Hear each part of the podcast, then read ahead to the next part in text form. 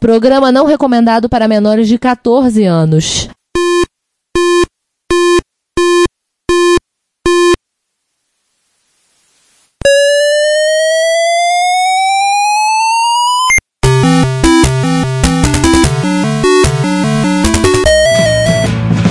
We bought it to help with your homework.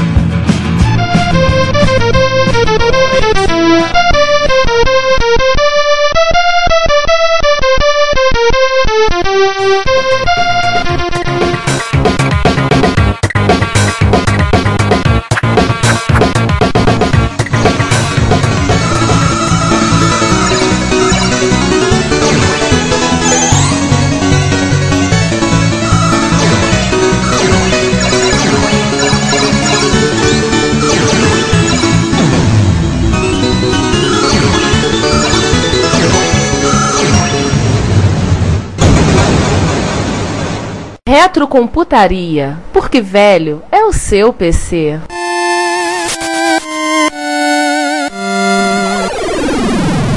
Como todo microprocessador, né, ele tem, ele tem a- os chips auxiliares que fazem as coisas mais mundanas da vida dele, até um, nem tão mundanas assim, né?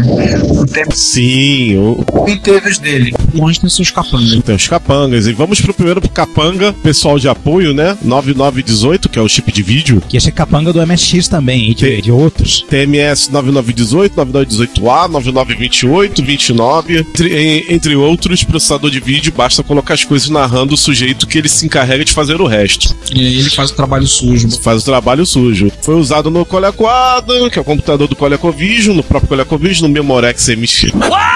MTX. Borex. Memorex. Memotec. Memotec. Memorex é disquete. Memotec, MTX que fez aniversário agora em 30 anos, em junho, quase junto com o MSX. O próprio MSX, né? O próprio MSX, sua primeira versão. Sega SG-1000 SC3000, que é o pai do Master System. O Spectra Video, que é o pai do MSX. Sword MC5, que é o primo. Que não é pai de ninguém. O Tatu de Einstein. Que ninguém sabe de onde veio e pra onde vai. Aham. O próprio Texas Instrumentos. O Pop T99 e o Tommy, e o Tommy Pilter. Que esse não é pai, é filho. Tem as versões legadas, ou seja, retrocompatíveis. Segue a amarra no Master System, que, como eu falei, que o SG-1000 é pai dele, Game Gear, compatível, Mega Drive, que é compatível do Master, logo compatível com esse, MSX2, MSX2+, MSX Turbo R, que são V99, 38 e 58 de Yamaha, e ah, não tá aqui na pauta, mas eu vou complementar, que o chip de vídeo do TurboGrafx do PC Engine também tem modo legado 9918, Perdido lá dentro. mais um pra turma. O código dele, por enquanto, escreveu. Daqui a pouco eu, eu já digo o código dele. O, saindo um pouquinho do vídeo do Pro Áudio agora, né? O TMS 9919, que foi esse foi o nome de batismo dele, mas depois ele resolveu se chamar SN76489. Hum. Pra quem não sabe do que eu tô falando, é o chip de som, três canais de áudio, mais um de ruído, que foi usado no BBC Micro, no PC Junior, no Sword M5, no Tend 1000, no ColecoVision, no SG1000, no Master, por aí vai. Máquina de arcade, Mas o do MSX, apesar de ser parecido em não é compatível com ele, né? É, ele, ele- ele é, como posso dizer, o concorrente. É a proposta da Texas para concorrer com o da General Instruments. É porque o AY fazia muito mais coisa. Tinha porta de I.O., tinha Isso. uma série de outros brinquedos. O, o TMS, não, ele é um É só som. só som, não faço mais nada. É, Em termos de sonoridade, eles são bem próximos. É a única coisa que o ruído branco da General Instruments você percebe uma grande diferença em ruído branco em relação ao do SN. O ruído branco dele é mais branco. Falar com palavras é meio difícil de escrever. Você tem que ouvir o som dos dois para você entender. Que o chip foi lavado como? É, lava mais branco. Oh my god. Nossa! Uma branca. Eu quero uma pontinha nesse jabá, hein? Além desses, o, a Texas desenvolveu outros chips da, auxiliares, né? Esse eu tive que pesquisar. E tudo da Texas, né? Porque o filosofia lá é só fazer com coisas feitas lá dentro. Então, em vez de, de usar um 6850 assim para serial, não. Tem que ser um, um chip TMS, alguma coisa da Texas. Geralmente são chips que acabam trabalhando, trabalhando com a mesma frequência, mesma sincroni- sincronismo e mesma forma de operação do que o do processador, né? Então acaba sendo a melhor opção. O 9902, que é um controlador de comunicação assíncrona, ou seja, seria uma, uma, uma UART da vida, para portas seriais, o TMS 9904, que é o gerador de clock, o 9909, que gerava flop, e o 9911, esse não tem no TI-99, tá? Que é o controlador de DMA. Agora que a gente falou de toda a chipaiada da família, vamos falar da... Juntando isso tudo, aconteceu o quê? Aconteceu o TI-99. O que que fizeram? E como todo mundo tá fazendo computador no final da década de 70, a Texas resolveu que tinha que fazer o dela também. eh, E criaram, com aquele acidente de, de precisar de um chip de 8 bits, mas só tinha de 16 bits, criou-se esse festival de What of que é o que eu tenho no 994, que foi o, modelo inicial com teclado chiclete. Depois, isso foi em 79. Depois, em 81, a evolução dele, o TI-99 4A, apesar de ser apenas um polimento, um teclado melhor, etc., foi ele que, que realmente fez sucesso e vendeu muito. É que o, até a comparação aqui, o Juan pulou por causa que isso é ofensivo demais pra ele. Teclado estilo CP4 Scholar 1. Ai, 100%. Eu percebi que ele pulou isso. Eu percebi que ele pulou.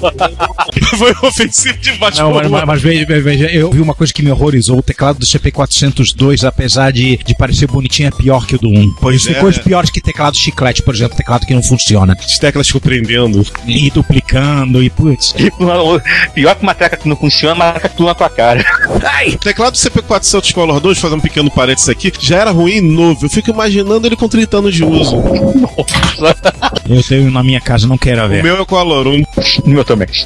Ma- Ufa. ma- Mas, este micro da Tex, ele foi construído com esmero e capricho. O, te- o teca- o teclado é excelente. Ainda mais, eu, eu nunca botei as, as mãos num 4, mas o do 4A é um, é um teclado profissional. É lindo, é uma, é uma delícia. É um dos melhores teclados que eu já botei em minha mão. Ele só tem um bug muito idiota, mas também que também é muito fácil de consertar, que se você estiver com caps lock apertado, a, o direcional para cima do joystick não funciona. É verdade. Coisa mais imbecil do mundo. Você corta uma trilha no teclado, bota um diodo, curou o problema. Isso. É que o engenheiro que mudou esse teclado não gostava de jogo. É, provável. Provavelmente. Ele não testou no jogo. Ou ele é tão ruim de jogando que nem percebeu a diferença. Pois é. Aliás, eu vi uma foto de uma máquina da Texas e eu, digamos que eu vi o teclado do, do T99 lá. Não era preto, era cor de computador, mas tava lá. E um pouquinho menor. Do 99.4, o chiclete que você disse. Não, no 4A. Ah, você viu o 4 na Retro Rio, você não mexeu nele, Não, não? não, eu tenho 4A. Falando que o. Eu vi uma foto de um mini computador da Texas. É mini. Assim como se você vê teclados de outros fabricantes, de repente em outros produtos, eles acabam aproveitando o teclado, eu acabei vendo isso. Olha, é o teclado TI. Faltando tecla, né? Mas era o teclado TI. Desculpa incomodar, mas eu acho que eu vou falar uma heresia que eu acho que eu já sei da onde que a Prológica tirou, em parte, o design do CP300. Do teclado do, do TI 99. É, tô olhando ele aqui. Ó, imagina que essa parte aqui, em vez de estar funda, coberta, olha lá. Não é 100%, mas lembra. É mais ou menos, mais ou menos, mais ou menos. Bom, na década de 70 não devia ter muita gente fabricando teclado, cara. Mas olha só que coisa, estamos ve- vendo um micro de 1979, 79, que já era 16 bits, micro de consumo ainda por cima, não era um Sim. micro profissional. Fora que eu estou falando que é a da Prológica que o design italiano copia todo mundo. Muito provável, né?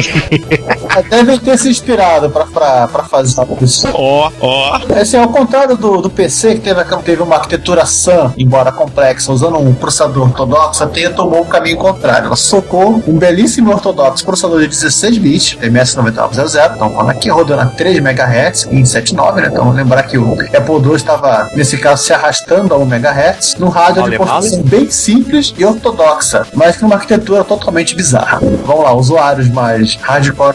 Usuários, please. Ah, Você não é usuário, não, Giovanni? Tu não tem um? Eu tenho, eu sou líder deles. Tu é um fanfarrão, xerife. Deu uma de.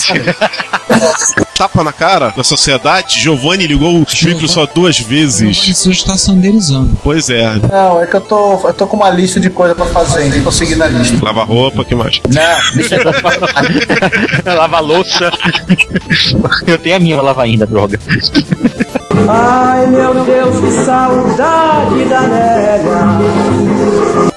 Como falamos antes, ele tem 256 bytes de RAM. Aí você, ah, você vai escrever um programa Basic, onde é que ele fica? Ele fica na VRAM, nos 16K do VDP. É, mas essa RAM não é pra ser usada nesses 256 bytes aqui. É, é, são os registradores da CPU, basicamente. O resultado final acabou sendo o quê? Apesar de você ter um, um processador de 16 bits muito rápido em comparação ao, ao que tinha antes, o acesso dele aos dados armazenados era através de um funil tão estreito que ele acabava ficando com uma performance com um fio e, uma experiência de uso, assim, por assim dizer, similar aos outros micros domésticos de 8 bits da época. Exatamente. E para deixar a coisa indo um pouquinho mais lenta, entendeu? A TI, seguindo a tradição dos processadores dela, que foram feitos para isso praticamente, ela resolveu implementar a maior parte do, do basic dela e dos aplicativos, entendeu? Numa linguagem de, de bytecodes, bem estilo x16 do, do OS ou do P-code do CSD. Então o próprio basic da máquina, entendeu? É roda numa camada de interpretação. O basic, que é o interpretador, é um programa que roda em bytecodes, ou seja, também é interpretado pelo processador. E é um dos motivos pelo qual o basic do TI não é dos mais rápidos, embora algumas funções não fiquem muito atrás, não. Ou seja, o Basic roda em Java. Basicamente. Imagina, não, imagina um interpretador basic, entendeu? Que é interpretado. É o, é o TI Basic. If keyword igual a if, then. Basicamente é isso. Alguém já tentou escrever um interpretador basic em basic? Eu já. Eu também, eu também na minha É isso. Só que eu desisti. pois é. Eu, eu só cheguei a pensar em fa- fazer isso, me deu um frio na espinha, mas não, é muita loucura. Ah, eu, eu, eu comecei, cara. Tô tá na metade até hoje. Eu gosto de andar com essa galera que eu me sinto normal, sabe? Eu, eu disse, já disse isso muitas vezes. Eu, voltando. Eu, chegou a sair o próprio o CSD Pascal, chegou a sair pra ele, né? Saiu pra, pra PEB. É uma, é uma placa de expansão pra colocar na PEB. Ah, e é, o- tá. que é aquela caixona externa. E eu estudei essa placa, meu. Esses dias eu me lembrei assim, vou estudar essa porcaria. Do CSD ou da PEB? Ah, ambos. Cara, ah, o, SSD, o SSD é só e meramente um barramento auxiliar de GROM. Nossa. Sim, ou seja, vamos, vamos clonar essa porcaria em breve. Certeza, nós vamos clonar isso em breve. Começou a ficar divertido. Vai, muito. Oi, Ricardo? Mais curiosidades do computador. É, vamos lá. O que não, é o que não falta, né? O comando para se fazer load no Basic não, não, não é load, é old. Old? Old, Velho? velho em inglês. E o mais impressionante é que a origem disso não é o engenheiro da Texas fumando crack, que seria a explicação mais normal. Não, não, o cara é dislexo. O, a sintaxe original do comando para carregar o programa para memória é old. No Dartmouth Basic, o primeiro Basic de todos, que por sinal há pouco tempo fez 50 anos, né? A linguagem Basic fez 50 anos. A loucura é loucura, mas tem método. Ah, para tirar o programa da memória não é new? Uhum. Então, para botar programa na memória é para ser o contrário de new, old. Basicamente. Que é, ou seja, que é- eu quero pegar aqueles programas que são antigos, né, e que foram gravados antes e que estão lá na, na minha unidade de armazenamento, quero trazer eles. Eu quero rever o, o, o velho programa, old. A palavra load veio depois, veio introduzida em algum computador doméstico, que eu não sei, não sei se foi o Basic da Microsoft. Veio com 1541. É. Cara, Não, vai- porque, porque lá é tudo é load, vírgula 8. Não, não, não, é print. É print alguma coisa e input outra. se a gente misturar as bizarrices da Commodore com as bizarrices da Texas aqui, acho que o universo vai implodindo. Então melhor a gente parar por aqui. Aliás, tem Friday Night, hein? Em breve, hein? Porrada, hein, gente? Aguardem. Uma coisa que eu considerei uma, uma grande bizarrice, né? Que a porta do gravador e a porta do joystick, as duas são DB9. Isso é o de menos. Ele tem, ele tem porta para dois cassetes. Você pode usar dois cassetes simultaneamente, sendo que um deles você pode salvar e ler e outro você só pode ler. Raid de cassete? É raio de cassete. Rádio de cassete. Sério. Só, me- só melhora. Ah, meu, isso não é novidade. É, o TK2000 também tem duas portas de cassete. Sabiam dessa? Ai, caramba! Ele não faz igual o 1541, não, né? Que tu bota um pra ler, outro pra gravar e pode desligar o micro e ir embora. Não. Ei, João, fala aí, Lízia. Diga. Você tá falando K? Como- Ah, bom, Tá sim, pois é. Qual, qual TK? O TK2000 Ele tem duas portas de cassete? tem duas portas de cassete, só que eles são, só, que- só que na verdade são, é tudo o mesmo barramento, né? Então você tem, você tem só como controlar qual cassete está operando naquele momento. Você não consegue eh, operar os dois ao mesmo tempo. Mas basicamente, quem, constru, quem construiu o TK2000 e essa pá, e esse circuito não tem no original, queria usar dois cassetes no computador. Provavelmente algum maluco veio de mainframe. Esse circuito não tem no micro pro professor 2. Não. Ou seja, coisa saída direto do forno dos pizzaiolos da microdigital. Exatamente. Algum maluco lá dentro trabalhou com um computador de grande porte. Esse, esse espumava orégano. Ah, com certeza. Um pouquinho salsa parrilha. Alguém comeu pizza estragado, bicho. Não, o cara não, não contente usar um gravador cassete, o cara queria usar dois. Por falar em não ter um ter dois, ele também tem dois conectores de sim, por, é, por assim dizer, de cartucho, né? Conector ED, um para cartuchos propriamente ditos e outro do lado para conector de expansão, onde você coloca, entre outras coisas, interface de drive, a PEB, que é aquela caixa de expansão, módulo de fala, né? Que, se, que, que o computador se apresentou ah, no início do episódio, e você pode fazer cascata desse cara. Você tem uma foto com, de, um, um TI-99 com uns 15 periféricos e cascateando um. Você encaixa ele do lado e, e do lado oposto do, do, do periférico, ele prolonga o bus para você colo- colocar um outro periférico. Sim, gente, e do lado, e do lado, e do lado, e do lado, E do lado. e do lado. Meu, se- não tem sala, não tem não é nem mesa, não tem sala pra ter um computador desse totalmente expandido. Você precisava de uma mesa meio compridinha. Uma bancada. Imagina, papo, precisamos de uma mesa maior.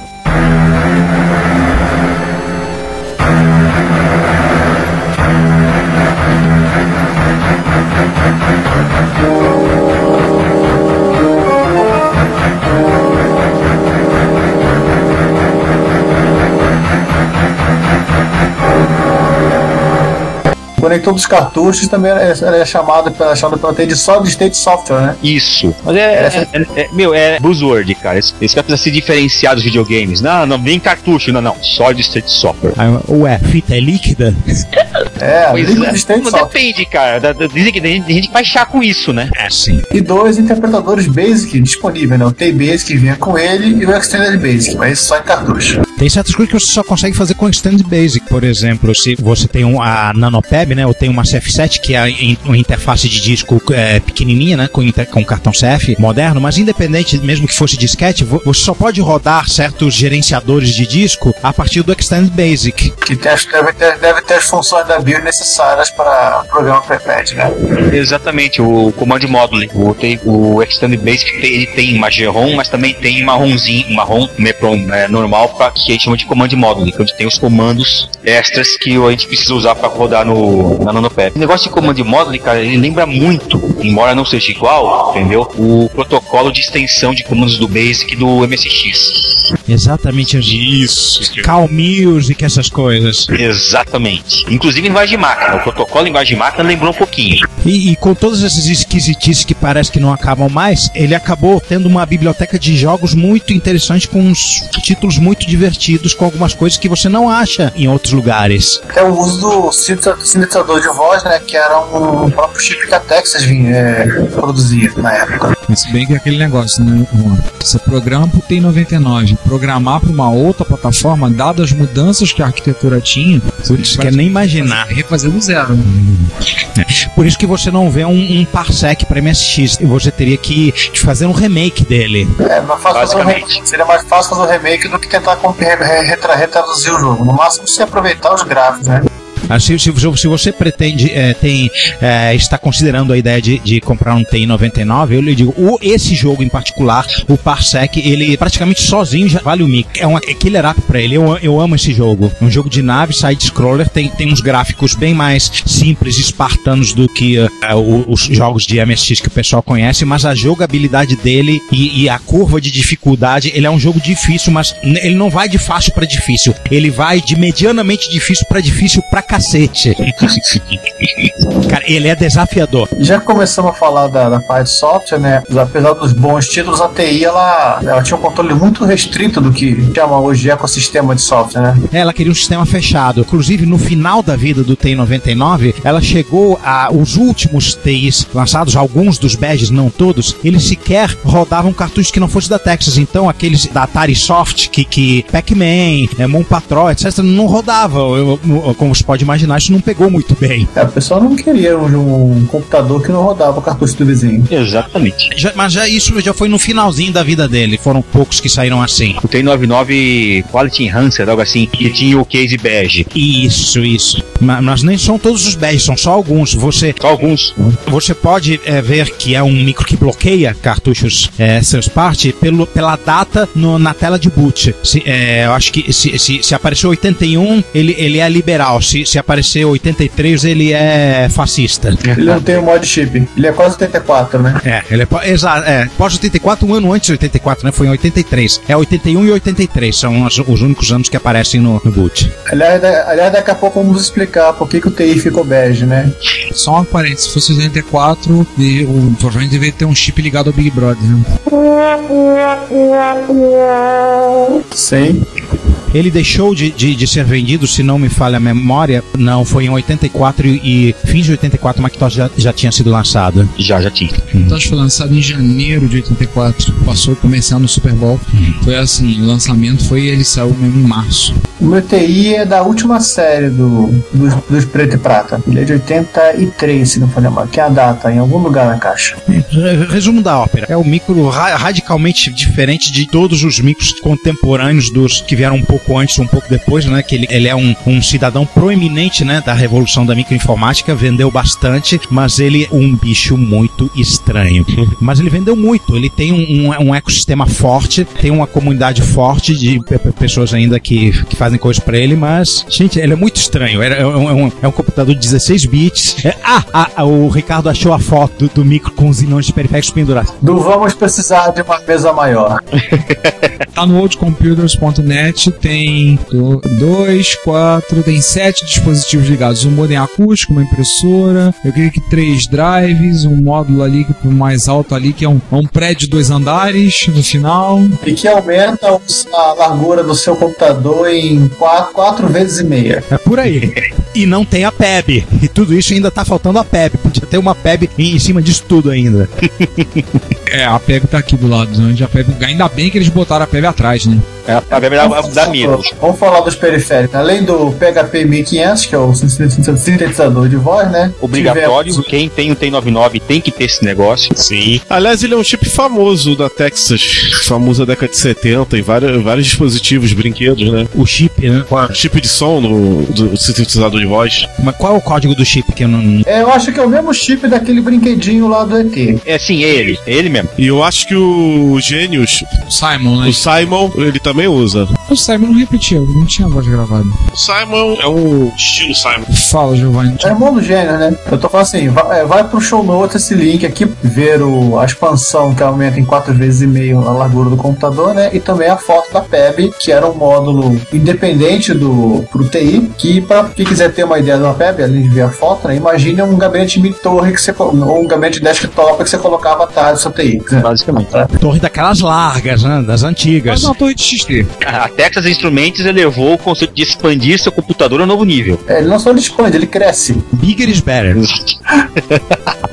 Pra Texas, tamanho é documento. Que era literalmente um módulo com uma fonte, uma fonte de alimentação própria. PEB significa o que, aliás? Peripheral Expansion Box. Você colocava cartuchos lá, placas gigantes, não só não cartuchos do tamanho normal do TI, né? Mas car- cartuchos que vão, vão lembrar algum, alguns game maníacos dos cartuchos do Neo Geo, né, João? Exatamente nisso. É. Grandes, grandes. Você botava cartuchos do Neo Geo nele ou e dois drives de 5 1 quarto para equipar com o sistema. E memória, você podia botar memória, você podia botar 32K de memória de verdade, né? Não, não, não era Scratchpad nem em VRAM de VDP, memória mesmo. Ah, e transformava o seu TI numa espécie de XT. Curiosidade, uma placa que a gente falou, não disse, é a, a placa da Milton Bradley, que era a empresa que produzia, produziu alguns jogos para Atari, a Milton Bradley Expansion System, MBX, que o objetivo não era só ter síntese de voz, mas ter reconhecimento de voz, quando usado por alguns cartuchos específicos feitos por, feito por eles. E era possível, através dessa caixa, ter uma foto no oldcomputers.net, que ela inicialmente depois de um treinamento, ela era capaz de reconhecer comandos específicos falados no microfone, assim como entradas de comando por teclado e joystick. Em particular, o joystick é uma, uma coisa meio bizarra, hein? Exatamente. E agora vem uma curiosidade sobre esse MBX, cara. Tem um touchpad, entendeu? Era, era touch, aquela porcaria. E ele era um computador independente completo. Ele era um 6809. Nossa! E tinha um color computer pra, lá Eu dentro. falo só pra cuidar disso. Exatamente. Nossa. Que isso? É, nossa, é exatamente isso que pensou. Que que é isso? É, só foram feitos 10 cartuchos pro módulo MBX. A Texas descontinuou quando ela decidiu que ia descontinuar. E foi muito poucas unidades foram vendidas, porque imagino que isso devia ser caro para caraca. Ah, com Você certeza. comprar um outro computador pro seu computador, né? basicamente. Não precisa ficar se já não bastasse comprar o 1541, né? Aham. É, mas isso era algo que eu tava comentando outro dia com o povo, entendeu? Década de 70, mas década de 80, entendeu? Isso era o normal. Você comprava um computador e comprava outros computadores especializados, entendeu? Para serem periféricos no seu computador. Normal da década de 70 era esse, era esse. A década de 80 começou a mudar. Na verdade, não mudou muito, né? Você vai- o que, que você vai ver dentro do, do- do teclado do, do seu PC moderno? Um microcontrolador lá, né? Um 8051 da vida, alguma coisa parecida com ele. Hum. Compensação da impressora tiraram o processador. Verdade. É, alguma coisa teve que evoluir, né? Placa de vídeo tem algumas centenas de vezes mais poder de processamento que seu computador. Exato. Tanto que o pessoal trabalha com supercomputação é muito comum comprar placas específicas que não tem série de vídeo nenhuma, vem tipo com 8 GPUs. Supercomputação nada, o pessoal Cuda. do Bitcoin. Também a galera do Bitcoin. Mas supercomputação, sim, tecnologia CUDA. O cara pega Sim, as placas sim, com eu 8 sei. chips, 8 GPUs, enfia lá e. Ali- é, Por falar em CUDA, essa linguagem de programação paralela, pra, inventaram binds de várias linguagens, né, para usar essas GPUs, entre, entre os quais da linguagem Python. Adivinha qual o nome que ficou da biblioteca para usar Python com o CUDA? É exatamente isso que você está pensando. Sério. Meu Deus. Putz, tá brincando. Não, não estou brincando. Faz a busca com Y. Sim, Cara, deixa, cara, deixa, deixa eu desligar o, o filtro pra menores. Tô com um filho aqui em casa. Se eu vou fizer essa, essa, essa busca, eu não vou conseguir ver nada. As pessoas deveriam pesquisar melhor as coisas antes de sair inventando palavras. Ué, você conhece a história do Zune, né? Aquela, aquele malfadado MP3 player da Microsoft que Zune, se não me engano, era uma palavra ofensiva em hebraico. Como? Como é que eu vim saber disso? A Microsoft tinha que dar o seu jeito, né? É. Aí deu rolo isso. Bom, já, já que estamos falando de, De ofensa, de sexo, agora vamos falar de violência, né? Vamos falar de guerra. Business is War, já dizia Jack Tramiel. Então, e aí começou, as baterias antiaéreas foram armadas. A gente já falou no episódio 12 e outros episódios. O 12 a gente focou isso um pouquinho melhor. Mas a gente falou em vários episódios ao longo, ao longo da nossa, nossa caminhada no podcast. No 40, mais recente, so- sobre o. É, também teve no 30, a gente falou sobre. A gente citou um pouco isso. Foi, a gente falou do, do fim, né? Foi o episódio do fim. quando falar do 6502 também, por aí vai. É, a, a TI resolveu fabricar suas próprias calculadoras isso aí saiu derrubando o mercado de calculadoras. Inclusive a Commodore. A Commodore era fábrica de calculadoras. Aí o Trevor que não é nem de guardar rancor, coisa nenhuma, Não. imagine. Imagina, cara, super compreensivo. Sim, né? Quando ele estava lá fabricando seus computadores e viu que a Texas, logo a Texas, resolveu fabricar computadores também, ora vejam vocês. É minha vez de ir à forra pra você ter matado, acabado com a raça do meu mercado. Infelizes. É, foi isso mesmo, foi, era pessoal a coisa. Então se iniciou uma guerra de preços entre Commodore e Texas. Inicialmente o Commodore com o VIC-20 e posteriormente com o Commodore 64, né? Não. Principalmente com 64. né? É, então, não, começou com o 20, mas se acentuou no 64. Né? Foi, esse- foi a equivalência, digamos assim, foi o parar de usar biplano para usar bombardeiro pesado. É, o VIC-20 era meio limitado frente ao TI-99. Era meio, bem, bem mais simplesinho. O C64 já era um competidor à altura. E aí começou, começou a guerra de preços. A TI cometeu um engano fundamental, né? entrou na pilha. A pilha do Jack Tramiel é fatal. Inclusive, a própria propaganda, o próprio Bill Crosby, ele falava na, que o melhor incentivo para você comprar um computador da Texas é o fato que eles já estão te dando 100 dólares, que é o 100 dólares de desconto, né? Meu Deus. Não, eles estavam se rebaixando, estavam mendigando, né?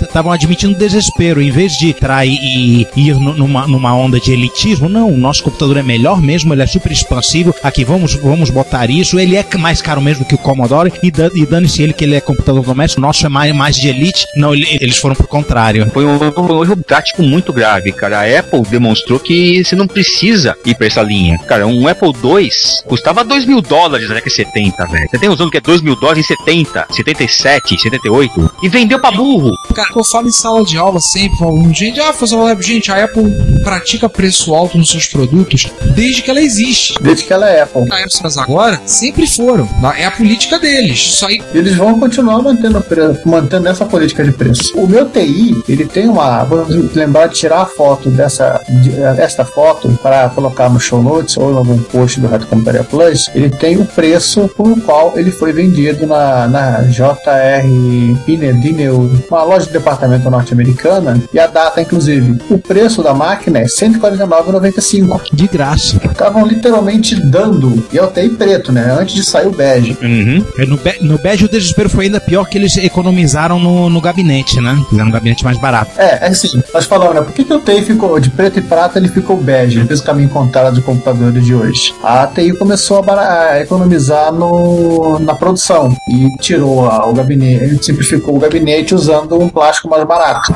Sim. Na minha experiência com, com TI bege, a qualidade do micro em si não, não chegou a sofrer, não. Ele só ficou com uma cara mais genérica e menos distintiva. Ele só ficou mais suscetível a ser derretido pelo Sander.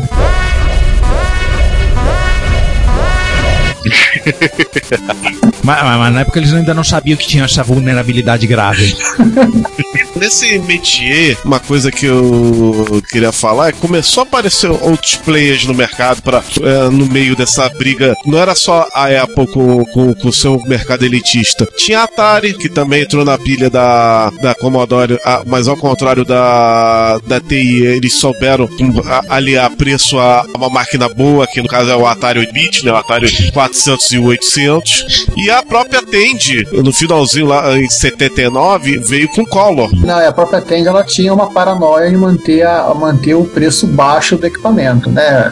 Exatamente. Começou a aparecer outros players no mercado. É, O mercado ficou. ficou mais segmentado, né? Você É. As empresas que surgiam, vendiam suas máquinas, faliam e acabavam, né? Empresas que entraram rapidamente no mercado. Você tem que lembrar que os Sinclair foram vendidos como Timex Sinclair nos Estados Unidos. Pois é. Vocês têm algumas arquiteturas menos conhecidas, alguns foram para lá, e por aí vai, né? E, e teve também a questão do, da diversidade de software, que por conta da, da Texas querer controlar tudo, é, acabou prejudicando né, a disponibilidade de, de software para ele. É, isso, isso ferrou muito. Então eles tinham uma, uma máquina muito poder- poderosa até, mas como ela controlava a cadeia produtiva de software, era complicado você desenvolver. Então caímos no mesmo, na mesma máxima que aconte- aconteceu anos mais tarde, né, com o PlayStation da Sony. Olha, a Sony deixa eu fazer o, o jogo do jeito que quiser, da forma que eu estou interessado. Então vamos fazer jogo para PlayStation. É exatamente isso. E mesmo com esse fechamento todo, o T99 ele ainda tem uma, uma biblioteca de software razoável. Você encontra uma, uma diversidade boa. De, claro que não tanto quanto para uma Tandy ou para uma Commodore, mas não, não não é que, tá, que nem tipo um Mattel Aquático que você só contra 20 títulos. é. Matei Aquarius é aquilo e acabou. Segundo o, o site Node Computers, ele fala em 80 cartuchos descobertos no momento. Ele fala assim: estamos sempre procurando por mais. Do Mattel? Não, do, do TI. Ah, bom. Capaz até de ter. Pô, se for isso, então eu já tenho mais da metade de todo o acervo de, de software em cartucho da Texas. Caraca. Sendo que, ah, em cartucho, né? Porque houve coisas publicadas em disquete. Ah, sim, é verdade. É, infelizmente não dá para publicar em fita cassete por razões óbvias, né? Bom, até dá. Até dá. Tinha. Tem uma fi... eu, eu nunca tentei usar cassete com, com, com meu TI pra nada, nem, nem pra ler a, a fita do, do Aprendendo Basic nele. Ah, mas é programa em Basic, não dá pra rodar programa em binário. Uma coisa que a gente vai citar aqui agora, de- da decorrência, hein, João? Sim. Dessa guerra do Tremel com a TI, que obviamente fez a TI desistir de vender com todo prejuízo, é assustador, inclusive. A gente fala de milhões de dólares no prejuízo final da TI nessa brincadeira. Eles foram seguindo nessa guerra por muito tempo. Ele tá baixando, vamos baixar mais. Ele tá baixando, vamos baixar mais. Ele tá baixando, baixa mais. E eles produzindo, tem 99, produzindo muitos, muitos, muitos durante uns dois anos. Olha, isso. essa guerra respingou até no mercado de videogames fogo. Produziu, ela acabou ajudou a produzir um pouco da- do cash do, do mercado de videogames em 83. É só uma coisa: essa guerra, entre outras coisas, matou o ColecoVision. Sim, e o Coleco Adam. O Vision, o Adam, Eu não concordo tanto assim, cara. O que matou a Coleco, entendeu? Foi o Adam. Porque o ColecoVision em si até tava vendendo bem. A qualidade daquele aquele computador é uma porcaria. Ele, ele, ele- tudo quebrava, tudo dava mau contato, tudo dava problema. Ele A arquitetura era ótima, mas o negócio não funcionava. Exatamente. Fora que ele era um trambolho. Não ofenda as porcarias, elas poderão vir te processar. É verdade. Fora que ele era um trambolho. Tudo bem, agora os trambolhos vão querer me processar também. Só ver aquela foto clássica da caixa do Adam e uma bola de basquete do lado. É um curioso, porque o, mi- o micro daqueles não merecia ser mal feito. É uma coisa muito triste o, o Adam. É só você ver o SC1000 com a mesma arquitetura e como ele é bonitinho. Não, o próprio MSC, né? Até que eu tô parecendo, ele não é aquela loucura. Sim, sim, o, o Coleco Adam é muito parecido com o SX. E a arquitetura é o, tram, o tram- falar, pra falar a verdade, con- É, é, é o contrário, entendeu? O MSX que é muito parecido com, o- com o ColecoVision. O ColecoVision chegou na frente. É, tá bom, tá bom. Mas estamos falando de similaridade, né? Fazer a mesma coisa com os mesmos componentes. Porque Tem, tem o próprio micro da SEGA, tem o, o SOD, né? Todos é, usam aquela mesma, aquele mesmo Uhum. conjunto e fizeram computadores legais. Até hoje, até o ano 2014, vai continuar sendo sempre assim. O que alavanca qualquer plataforma é, é software, é ter software. Se você for olhar agora o mercado de smartphones, a gente vê isso claramente. Problemas com plataformas que estão patinando aí por causa do software. Acho que o grande problema do TI 99 foi com a política muito fechada da TI que não facilitou o desenvolvimento de software, impediu isso, né? E aí com isso teve pouco, não teve software bastante, o pessoal produzindo isso aí, não tendo tanto software, o pessoal se desanima. E aí o pessoal desanima a comprar, as as vendas dos micros caem. E por aí vai, né? É uma bola de Do outro lado, aquela enxurrada de títulos do Commodore 64. Eles, eles não tinham uma arquitetura assim tão aberta quanto do Apple II, mas eles abriam as especificações da máquina e deixavam qualquer um fazer o, o que lhe desse na, na telha pra pra rodar nele, em termos de cartucho, disquete, o que fosse.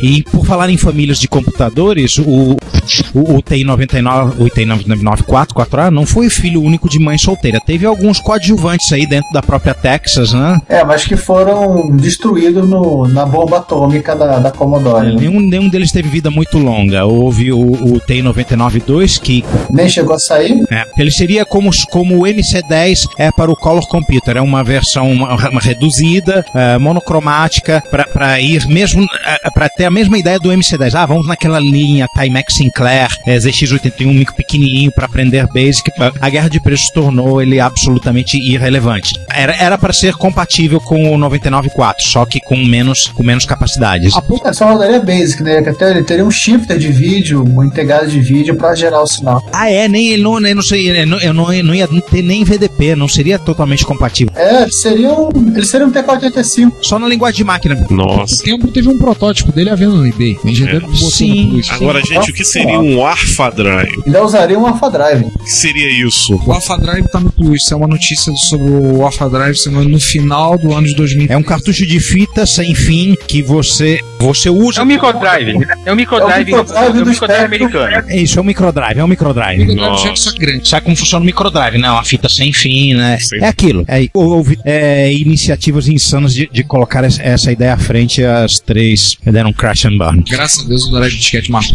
E aí teve TI 99/8, que é o que todos queriam TI 99/4 sem limitações malucas de RAM e rodando a 10 MHz. Caramba. Esse sim, é ser totalmente compatível com, com o TI-99.4, com, sem todas, todas as coisas, todas as esquisitices ruins do TI-99.4 ser- seriam eliminadas. Seria grandão, seria.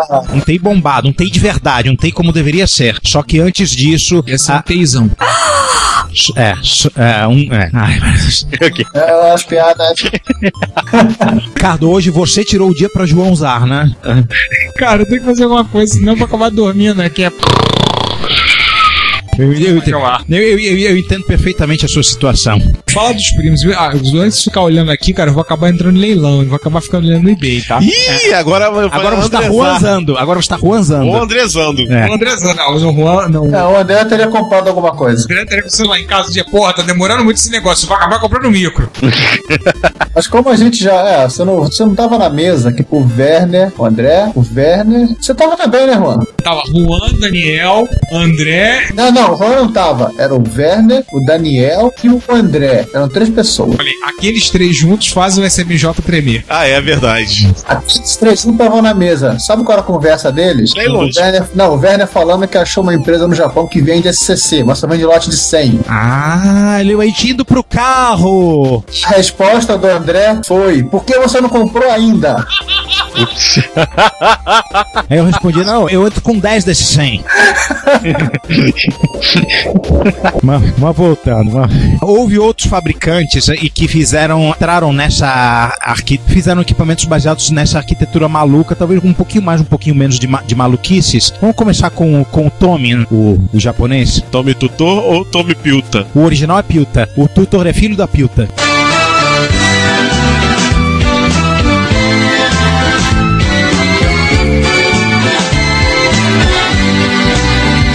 Aham. É um computador produzido pela Atomy, que é uma empresa faz brinquedo e pertence, ou pertence, não sei se ela existe ainda, ao grupo Matsushita. Pra quem não conhece o Matsushita, National e Panasonic, né? Foi lançado em 83, foi vendido no Japão, nessa mesma época, com o nome de Pilton, e nos Estados Unidos com o nome de Tutor, e no- na Inglaterra com o nome de Grandstand Tutor. Eu não faço a menor ideia do que esses nomes malucos, tá? Ele tinha uma arquitetura muito parecida com o TI, mas sem a limitação de, de, de memória RAM. Ele tinha Ele não era 100% compatível, mas era o su- suficientemente parecido para portar jogos ser fácil e rápido, razoavelmente. É, mas essa é uma máquina meio obscura, com um jeitão de brinquedo em branco e azul. Não foi muito popular, foi vendido na Inglaterra Estados Unidos, mas também não conseguiu concorrer com os Spectrums e com os Commodore 64 nessa época. E o máximo que aconteceu foi o upgrade, um lançamento 84 do Tommy Tutor Mark II, Mark II, que eles abandonaram o teclado CP200 e botaram um teclado normal na máquina. Foi o 99, 4 e 4A, né? Bruno, aquele anúncio do Tommy, do Tommy Tutor, que, quem foi que fez? Que você fez uma matéria sobre A anúncios? Sarah, Sarah Posen, que é uma espécie de Ana Maria Braga da- dos Estados Unidos. Uma das muitas, né? A mais famosa delas é a Oprah Winfrey. É, uma grande curiosidade desse computador aí é porque uma tal de Konami, né? Ela aprendeu o batismo de fogo da Konami a brincar com 9928 neste computador. Pelo menos um ano antes do MSX. Uma outra máquina que foi feita, que também O Gênero, esse é estranho. Para começo de conversa, ele é e não é um computador ao mesmo tempo. Que o seguinte, eu vou contar a história de vida de um cara que faz upgrade de um tem 99 4A para um genérico. Para começo de conversa, ele tem que ter uma PEG, aquele gabinetão de expansão onde você coloca plásticas. Tudo bem. Aí você desliga o seu tem 99 da PEB, fica só com a PEB, enfia o Geneve dentro da, da PEB como se placa de expansão fosse, e isso agora é o seu computador. Ele é uma expansão que não é uma expansão. Isso. Mais ou menos como se fazia com o S100. É, é na Rússia Soviética, expansão expande você. É isso mesmo, ele expande a expansão. Isso. Esse conceito não é tão alienígena, cara. Na década de 70, de novo, todos os micros barra 100 eram assim. Os, os, os Buzz S100 eram assim. Isso, lembra bastante. Então imagina você ter o expansor de slot do, do Ademir Cachano e você espeta um cartucho lá e o teu expansor de slot do. Ademir Cachano vira um computador. É isso aí. Tanto Geneve quanto o Pilta e os filhos da Pilta Aham, Cláudia, senta lá. usam o, aquela versão mais turbinada do, do 9900, que era o 9995. É, o, o Pio tá a 3 MHz, não 2.7 e o Geneve a 10, eu acho. Você falou isso no, no MSX, ser meu projeto do MMSX do Padial. É, nesse mesmo conceito. Aí no final você desliga o MSX, guarda ele no armário, vende no, no SMJ e usa só a expansão de expansão. Era basicamente um backplane sem se encaixando as coisas. Mais ou menos a ideia. E no apagar das luzes para fazer a pauta desse episódio, você, Giovanni, conseguiu achar mais uma coisa ainda mais esquisita do que todas as outras, né? Que é esse tal de Power Tran Cortex. Explica para nós que, que raio disso é aquilo. É, pelo que consegui entender, havia um nome meio bizarro, né? Havia um grupo de engenheiros da Texas Instruments UK, Texas Instruments da Inglaterra, que projetaram um computador com 9995. É, esse aqui é o computador tá, tá, tá, eles fizeram lá o projeto, apresentaram pra Texas, que eles olharam aquilo ali e falaram pros caras: não, não, já temos um micro desse, estamos até nos arrependendo, não vamos seguir com isso adiante. Os caras simplesmente, como era projeto deles, acabaram lançando uma máquina, parece que construíram a máquina e lançaram o projeto dela na Electronics Today International, passou uma peça de revista de eletrônica, tipo, sabe a eletrônica não existe aqui? Uhum. Então, mas que o estilo de eletrônica inglesa, entre novembro de 82 e janeiro de 83, ficaram lançando o projeto nesse computador. E, pelo que eu vi depois no, no próprio site, aí, como deixar no, no show notes, edições seguintes da revista foram trazendo outras placas de expansão que você poderia fazer. É uma máquina de respeito, dá pra ver que é uma senhora máquina. A gente ter, ter uma ideia, a cara é bem feinha, né? Mas a especificação, ele usa o TMS 9995 rodando a 12 MHz. O que não é pouca, né? É, 64 4 de RAM. E pelo que eu entendi, com o controlador de memória que permitiu você expandir o bichinho até 1 mega, né? Então 84, gente, lembre-se disso. 24K tá de ROM com a parte firme dele. VDP com VRAM 16K. É, 99, 28, melhor, no caso, o 99 via o 99, 29, né? É, lá em Inglaterra é pau. E dois anos depois se lançaram para o projeto de uma tal de Maplin V9938 que coloca o 38 com 128K de RAM no bicho. Controlador de foto, para drive de 5.4, que é o padrão Sugar, controladora de DMA, quer dizer, dois canais de DMA, implementado pelo 9911, duas portas seriais, uma para serial padrão, o modem, né, e uma outra para cassete. O teclado, aí é um teclado padrão, separado, normal, implementado com o codec AY5 do P76, que acho que é o mesmo encoder do, dos Apple II, se não falha a memória. E que no TK3000 foi substituído por um Z80. Pois é. Um sistema Eu ia ficar operacional, quieto, mas. um sistema operacional chamado CDOS e um sistema operacional mais louco ainda chamado MDEX. Olha só uma coisa, você falou do que aquilo que é o mais importante para um dos amigos nossos, ele tem DMA. Tem DMA. É o santo grau para alguns fudebas. Abraço, Márcio. Quem quiser se divertir, na PowerTran Cortex, o cara que montou esse site, powertrancortex.com, o cara também tem um emulador. Quem quiser brincar e ver como é que vai funcionar esse micro, e todos os downloads possíveis e imaginários. Tem programa, tem imagem de disco, tem a ROM. Você dá pra você ver como é que era esse micro. Ou se alguém mais louco ainda quiser recriar o, o micro em pessoa, né, fisicamente, mas também onde é que vai se comprar TMS 9900, né? Deve ter na China. A sucata! Da Texas. Do Tex no Texas. No Texas. Enterrado no Texas. Enterrado. É, tudo, tudo ali, toda aquela área quente, arenosa, Ei, aquele- republicana, né? Ei, o aterro do, do ET não é por lá? Deve estar lá escondido junto com a gente. Novo México então. É uns dois, é uns dois estados a leste, cara. É, o caso é lá. Ah, não sei, porque os Estados Unidos já sabe como é que é, né? Você tem Nova York, Los Angeles e um grande pasto no meio do caminho e um deserto. É isso aí. É tudo vaqueiro. Enfim, continuando. Já manifestamos nossa, nosso, nosso, Nossa ignorância, nossa xenofobia, né? nossa xenofobia e ignorância. E aí sobrou alguma coisa, o Exceltel EXL sem o, ou o Ampere Excel Vision, que eu vi há pouco tempo à venda no Mercado Livre. Mas esse primo é um primo bastante distante, porque lembra que a, que a Texas estava precisando ter um, um, um, um, um microprocessador de 8 bits e acabou não tendo, acabou tendo que usar o 9900? Foi bem, eventualmente ela acabou tendo um, um micro de 8 bits, aliás, não muito tempo depois que isso, e ele, ele foi usado para algumas outras coisas. Não, não, não é a mesma arquitetura do, do, do 9900. É, então, então, você sabe, sabe aquele Excel Vision que tava vindo no Mercado Livre? É. Tá aqui na sala. Foi você que comprou? Foi. Nossa! Eu desmontei. Agora é o momento, o Juan perplexo. Pô, se, até o Juan ficou surpreso, eu realmente dei uma dentro. Eu não tenho palavras.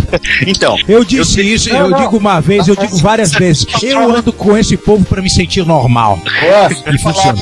você tem sim, eu quero ver, eu quero brincar nele. então, cara, nós temos que marcar. Eu tenho, eu tô com ele aqui, entendeu? Eu abri ele, eu tenho que fechar antes que eu me esqueça onde é que estão os parafusos. Cara, eu, eu, eu segui trilha, eu bati trilha, eu vi essa máquina trilha por trilha. Essa loucura, entendeu? É sim derivada direta, entendeu? Ela é derivada direta do TI-99. As soluções de arquitetura, a forma que, o- com que o chip trabalha, o chip foi uma, foi uma coisa, é, o próprio chip, entendeu? Que é o derivado, que é o que deveria ser o chip do TI-99 desde o começo. O TMS 7000. Exatamente. E olha que interessante. O Disk Drive eu não tenho porque aí não tem grana, né? Eu não- nem devendo no Brasil. Mas eu achei o circuito do- da, da caixinha de drive do Excel Vision. Deixa eu te contar uma coisa, cara. É basicamente o projeto da PEB. É É um, basicamente. primo, é um primo mais próximo do que eu achava que era. Exatamente, é, é. cara, bicho, você. é, sabe, é, o sabe, Juan vai ter um infarto aqui, cara.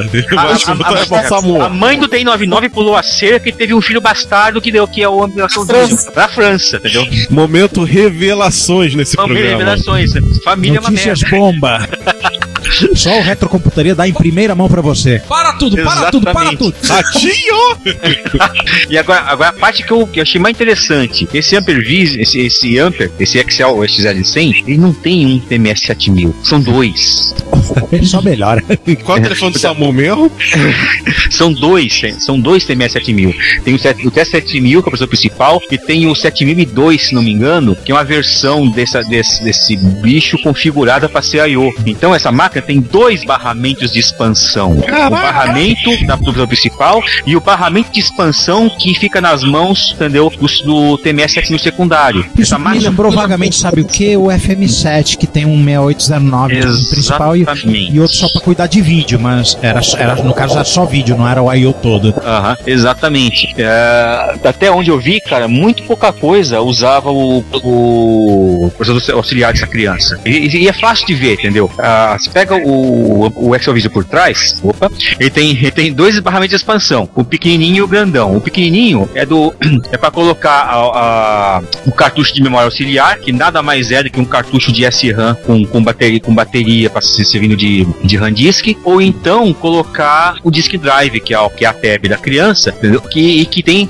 acesso direto ao processador principal. Os devices que usavam I/O assíncrona ficam sob encargo desse, desse TMS sistema secundário, que é no barramento de expansão maior, que eu achei que tinha é, a Drumbox e outras coisas que, que saiu muito, saíram- foram muito pouco estouradas na, na França. Até porque o foco principal do, do Excel Vision era o teletexto, né? Era o teletexto deles, era o Minitel deles. Então, grande parte, grande, a ideia da coisa era que a maior parte dos softwares viessem da Minitel, não exatamente do, das, das expansões de, de disco. É uma máquina super estranha, super estranha. Se você já tem 99 esquisito, vocês não viram essa máquina ainda. É, misturou estranheza do, da, da Texas com estranheza francesa, né?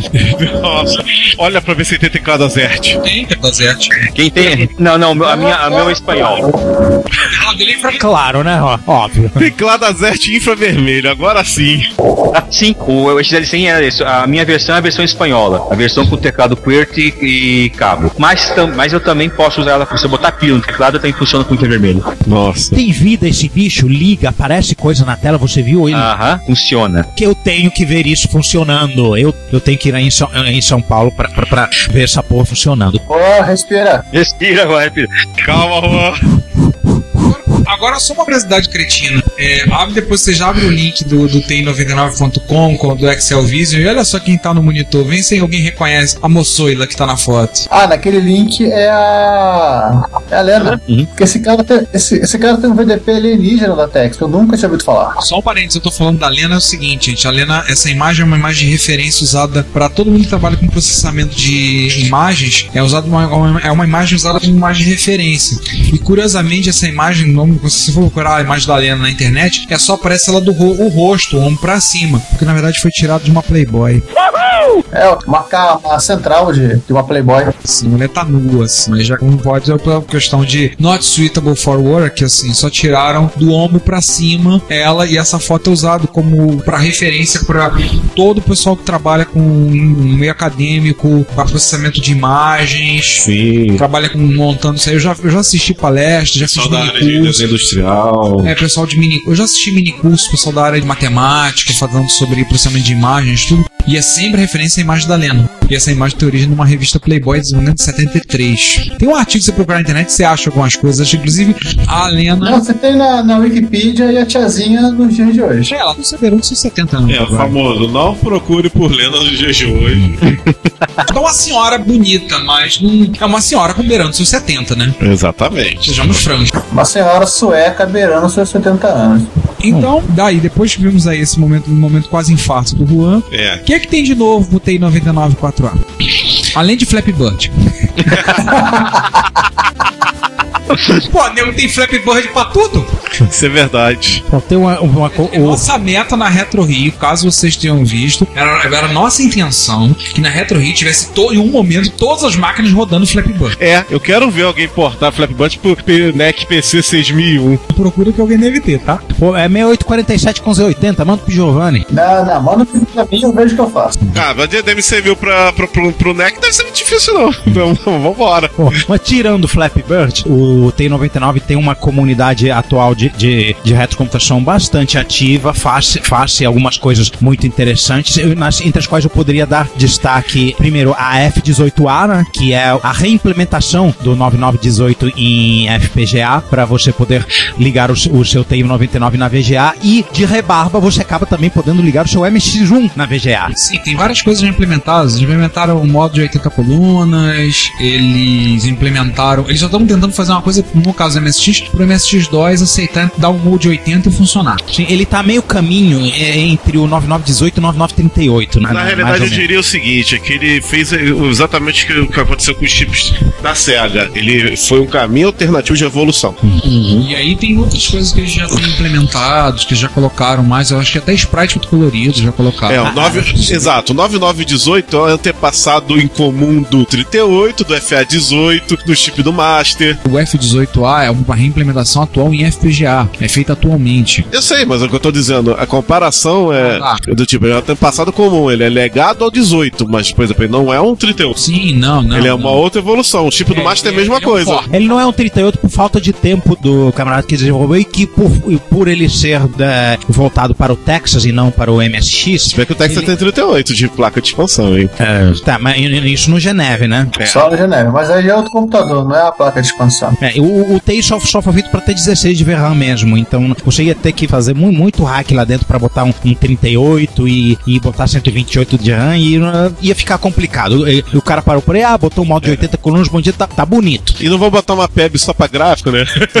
Exatamente. E por falar em PEB, é, para pegar o fundamental da PEB, que é você ter a armazenamento e expansão de memória, fizeram uma coisinha muito legal chamada NanoPEB, que na verdade nada mais é para o Texas aquilo que a IDE Maper é pro, pro MSX. Ele, ele tem armazenamento, IDE, você pode usar um cartão CF e, te- e tem expansão de memória. Em resumo, a PEB é do tamanho de um cartuchinho. É uma PEB do tamanho de um cartucho menor, né? É, e você não E precisa. viva a tecnologia. E você não precisa ter uma mesa grande. Exato. E, e ainda de bônus, você ganha é, ou uma, uma interface paralela ou uma interface serial. Se você comprar com interface serial, você comprou uma NanoPeb. Se você comprar com interface paralela, você comprou uma CF7. Por que o- os nomes diferentes dos produtos ou por que não existe um produto com os dois tipos de porta? Não sei. O cara resolveu implementar desse jeito. Mas eu estou feliz com a minha CF7 e o Lisias também está feliz com a sua NanoPeb, não é isso? Com certeza, com É que certeza. o, o cara quer manter a bizarrice do padrão. Faz sentido. E, e com ela você já conseguiu usar o Editor Assembler e programar em Assembler, não foi, Lisias? Cara, eu comecei, cara, mas. Cara, eu tenho muito que aprender, cara. Eu, eu, eu liguei o cartucho, liguei a PEP, fui, fui tentar brincar, olhei, olhei, olhei, eu pensei, eu preciso de férias pra aprender isso, porque é tudo muito diferente. Relaxa, porque você tem, um, você tem um manual, você tem a melhor coisa. Você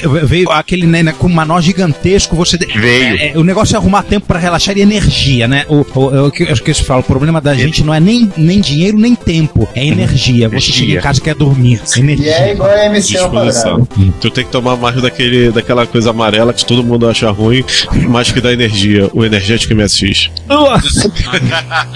Eu, eu achei que ele fosse lá, você devia tomar uma, qualquer coisinha azul. Eu assim, rapaz, faz isso não. não faz isso não. É, teve, teve um maluco que ligou um CID no Tem 99, é? Tem o Cid. Aham. Pô, legal, eu não tinha visto essa. Aliás, o Cid tá. Acho que. Ninguém bota CID em tudo. Deve ser o PSG mais ligado em coisas, cara. Cara, o som é lindo, cara. Eu gosto muito do som do, do Cid. Sim, eu também, mas, mas os cara, o Cid. Acho que todo mundo ligou o Cid em alguma coisa. Ele é simples ser conectado, né? Tanto que ele queima no Commodore 64 e ninguém percebe. Quer dizer, Percebe quando tu vai rodar e tu fica sem o áudio, né? quando pensou. Você olha, ué. Ah, É, mas é verdade, o Commodore 64, tirando o áudio, ele funciona perfeitamente sem Cid. Ó, o cara que fez a ligação do CID, o cara tem uma imagem de cartão CF pro TI-99 4A pra rodar com a, com a TI. Com, você bota o CF, já tem todas as músicas disponíveis gratuitas, com player, tudo. E ele tá explicando tudo como fazer aqui o processo. Vai lá, joga, e, tá tudo resolvido. essa plaquinha tem um problema, essa plaquinha de CID. Ah, Você precisa de uma PEB de verdade, daquele, daquela trozota retangular. É, eu vi, eu, vi- eu vi pelo tamanho, cara. Eu vi esbarramento, isso aqui não vai encaixar na, do ladinho do meu micro, não. É a famosa fuda que tem a caixona. E o e Homebrew, Flappy Bird não é o único Homebrew que fizeram moderno pro, pro Não tem T99. o Pitfall 2? Sim, fizeram um Pitfall 2, fizeram um clone do Scramble, né? Aquele jogo de- Isso. que também é, é- é moderno, não, não é da época. E tem Aliás, outros aí que eu o esqueço. Scam- O Scamble não é porte do. do Tommy Pilta? Que a Konami fez um Scamble Não perfeito. sei, cara, não sei, não sei. De repente pode ter sido até mais fácil de fazer uma conversão numa máquina tão parecida. Exatamente. Aliás, acabei de dar um zoom aqui na placa do CID. Desculpa dizer, mas não é um CID só não que dá pra colocar. Parece que tem, são dois CIDs. Caramba! Eu tô procurando aqui, porque tem assim, tem um, um espaço pra um outro chip com o mesmo número de perninhas e os componentes faltando, né? Uhum. Ou seja, ele é um ou outros. Um ou mais. Caramba! A gente não esgotou o assunto. Tem muito mais coisa que, que, que a gente poderia pesquisar em cima dessa máquina. Ela tem um universo vasto. Até pouquíssimo tempo atrás, o conhecimento dela no Brasil era próximo de zero. Acho que ela mal aparecia, em, até mencionada em revistas eh, nacionais. Até. É um computador que, quando a, a pressa brasileira começou a tratar de computador, né? Vamos falar de microsistemas e companhia. Ele já estava morto, já estava morrendo, moribundo. Aliás, tem um grupo muito ativo, né? Só coisa do Flappy Bird é um grupo de usuários de TI-99 da Itália. Será, você entra no site, tem um menu, que nem aquele menuzinho de inicialização do text. Press 1, proteína 99 e o C site. Press 2 for fórum, press 3 for database, press 4 for gallery. Cara, muito legal. Muito bacana o site. Eu te contar, tem fotos de encontros aqui. encontros até 2013, o Bruce aporta o Retro- Retrocomputing. Tem a versão da placa sem os CIs pra você. Você só compra a sua placa e bota os CIs por conta própria. Eu faço a sua própria. Nossa, tem bastante fotos assim, assim. O site está em italiano, mas você não precisa se preocupar porque, porque ele já está linkado com o trans, translator do Bing aqui para ficar em inglês. E aí, pelo que eu estou ouvindo, todo mundo está acessando esse site agora, né? É, exatamente. Tô vendo aqui pelos links, né? Todo mundo que. Mas, mas é claro.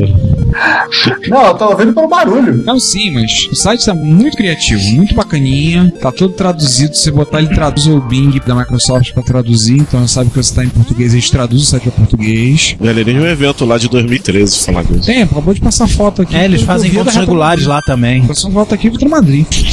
Ah, isso aqui é retromadeira? Ah, ou a outra coisa que não apareceu na pauta, tem um camarada do, do, do grupo americano fa- é, fazendo placas e, e cases em- impressos em 3D para você fazer seus próprios cartuchos, baseados em ROM e, ou em GROM. Uhum.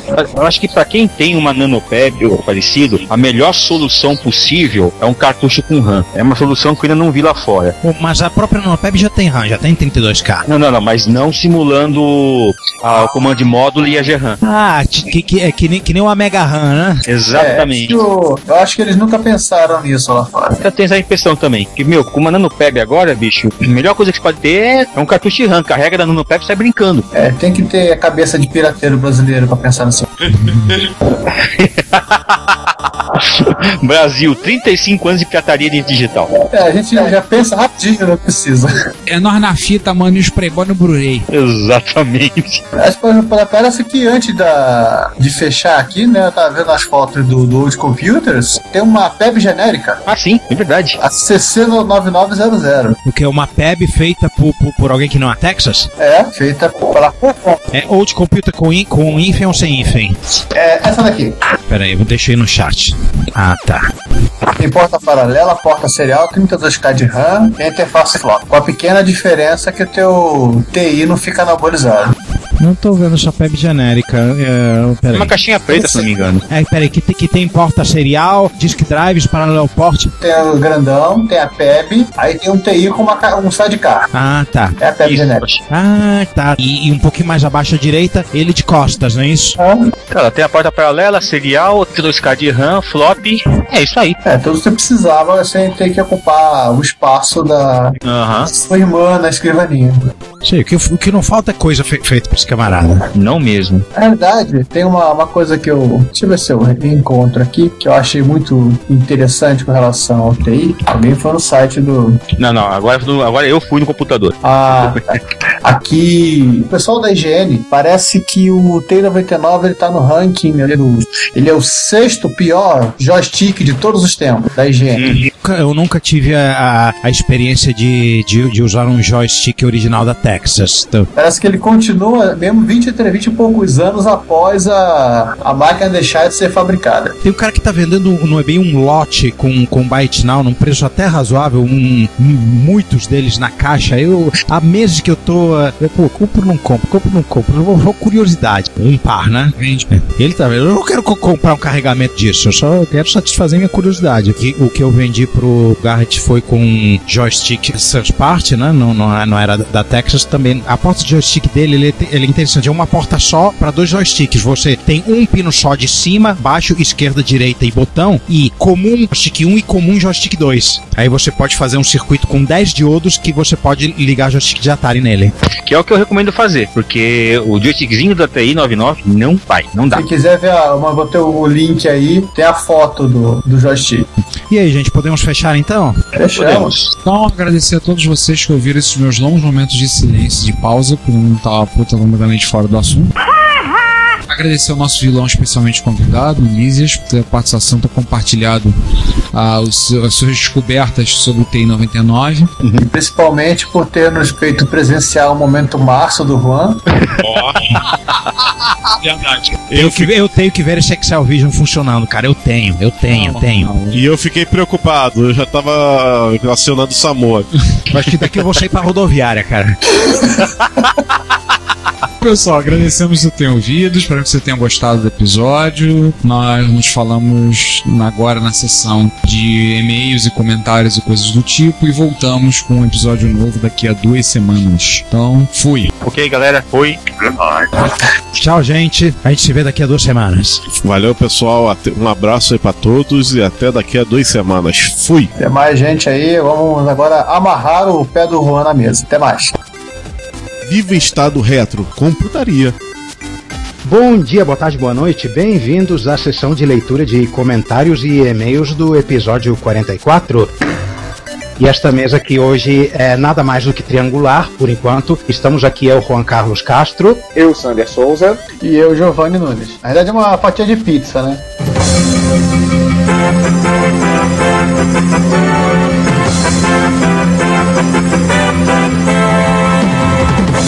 Gente, um instante, um instante, calma. Para tudo, para tudo, para tudo. Antes de começarmos a leitura de e-mails, vamos fazer uma leitura de e-mail. Ah, Só que não é um e-mail dos normais, é um e-mail que eu recebi no- na lista de TI99, o astro do episódio de hoje, que vocês acabaram de assistir. O nosso amigo Biologuidit, autor do livro de Coco. Vocês conhecem o livro de Coco. Eu, em pessoa, participei do, do livro de Coco e sou referência literária, mamãe. Haha, vou ficar orgulhoso disso pro resto da tá vida. bom. Veja- E o Vintage bem. Gamer também, ó. Não esqueça dele. Ah, o Vintage Games também, verdade. E te- Cara, veja, livraço, livraço, eu tenho ele. Ele vai fazer um sobre consoles também, cara. Eu, eu, eu sou cliente de carteirinha dele. É, inclusive pra Tano Dragon. Ele é o fornecedor de Tano Dragon da Fudebada do Caxambi.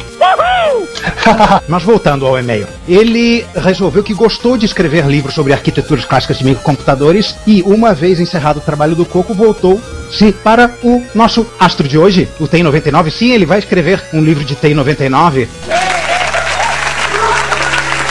em parceria com o Randy Kindig, do podcast Floppy Days. E esse livro vai demorar ainda a ser feito, vai sair provavelmente só no início de 2016. Ele está procurando por sumidades da Texas para fazer entrevistas, coletar dados, etc e tal. Infelizmente, os brasileiros não vão poder ajudar tanto nessa empreitada porque foi meio que não apareceu no Brasil, né? Mas, de qualquer maneira, é um livro que aguardamos ansiosos e, como tudo que o cara escreveu, é, deve ser uma leitura fantástica e muito divertida. E provavelmente já deve ter um post no Reto Computaria Plus falando mais detalhes sobre isso. Voltamos à nossa programação normal. Oi, oi. Comentários? Vamos começar lá com o episódio 44, parte A. Parte A. Pra quem não lembra, já esqueceu, porque muita coisa aconteceu desde então. No episódio que a gente fala da segunda parte do nosso dossiê sobre o MPC, a segunda parte da nossa história, com o Lércio Vasconcelos como nosso vilão especialmente convidado. Na parte A, começamos com um comentário do Jorge Santos, que adorou, porque o cara tá se viciado em dossiês, né? Ele fala que, ah, vocês não sabem o quanto esperei por mais um episódio. Maldade de vocês me fazer esperar tanto. É por conta do episódio da Copa, né? É de roer as unhas das porras que sobraram. Só uma sugestão, pessoal. Coloquem um intenso debate aqui para podermos postar imagens e afins, conclamando todos os, os comentadores profissionais a entupirem aqui de comentários e acabarem com a nossa vida, né? E aí o Thiago Pexeni prossegue com um comentário altamente épico e prolixo que é o seguinte: gostei. Olha, compactado. Sensacional, né? Como o nosso par- parceiro Gustavo aqui, desculpa, Gustavo, dizer o teu sobrenome é complicado, hein, cara? É pior do que o Ricardo Otis, nosso parceiro, companheiro de, de podcast, o conteúdo. O sobrenome consegue ser mais complicado do que o dele. Eles vêm de países muito pobres, falta, É. falta vogal lá. Falta vogal, cara. Eu, pra não ter a Inverno, o inverno, inverno destrói as plantações de vogais deles, então. Deve ser, deve ser. Pra não Vamos parar de zoar com o Gustavo e vamos ler o. o- Verdade, verdade. Gustavo, pra não correr o risco de cometer a gafe de falar o seu nome errado, você é o meu Passa Gustavo. Passa Gustavo, vamos lá, o comentário dele aqui, um amigo meu teve um PS2 modelo 25, ele posta as fotos aqui, num mundo repleto de XTs, sua tela colorida MCGA, putz, puxou do fundo do baú, hein? MCGA com 320 por 200, 262 mil cores, 256 simultâneas, era absolutamente incrível. Não havia para ninguém. O chip AGA do Amiga só chegou 5 anos depois. É, tem uma meia discrepância aí, mas tudo bem. É, Isso é comentário para outro podcast que a gente explica lá. Dava para rodar o Ink Commander a impressionante 3 quadros por segundo com seu 8086 a 8 MHz, uma plaquinha ADLIB e todos os queixos iam no chão. É, Lembrando que o 25 era o mais furreca da família PS2, né? Aquele que usava o processador 8086 nível XT. né? X- Xing Ling Zing, né? É, só que um Xing Ling da IBM. Eu lembro de um colega de faculdade que ele tomava emprestado um XT da Magnavox. né?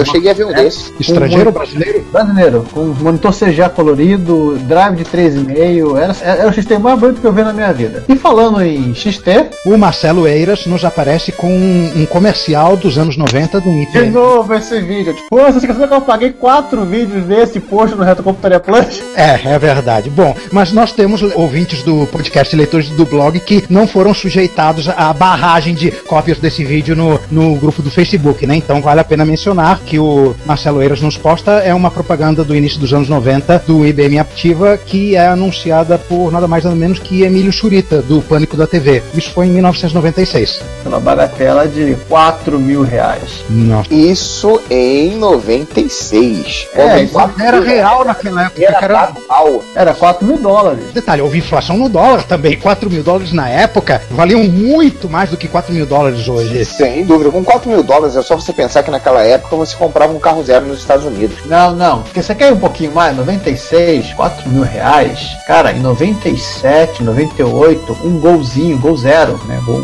zero, zero quilômetro, montou 1.0 na Volkswagen, tava em torno de 7 mil, 8 mil reais. Que foi antes da quebradeira da Coreia, sabe? Da primeira crise econômica. Sem Essa aí é história para podcast de economista. deu- Logo, logo em seguida também tivemos uma, exoneração, é, uma isenção fiscal da parte de computadores, mas isso aí não, não, Cara, não tá no daí- tópico do nosso, do nosso assunto aqui, né? Isso daí é da época que meu pai trocava carro por vídeo Betamax.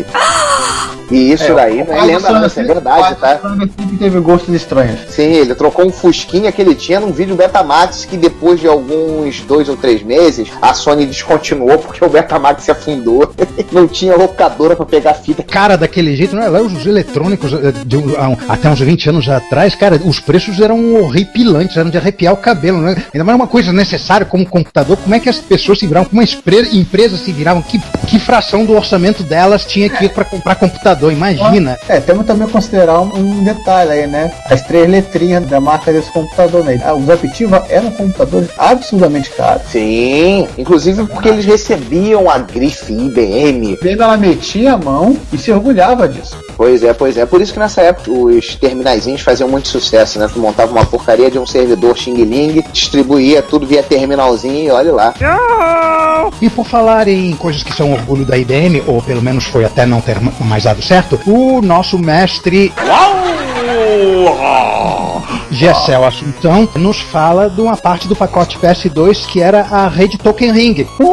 Era uma arquitetura física de rede concorrente à famosa Ethernet, dos cabinhos que você liga no, no seu router, atualmente, que foi a que dominou, e, mas a IBM propunha uma alternativa, uma rede Token Ring, a arquitetura física de passagem de um token lógico entre várias máquinas fazendo um ciclo, era uma coisa, tinha sua tecnologia própria. A parte física era um anel, mas a parte lógica era uma rede organizada onde cada máquina falava de acordo com a. Na sua vez. Com a sua vez. Era tipo uma dança das cadeiras, mais ou menos. Literalmente.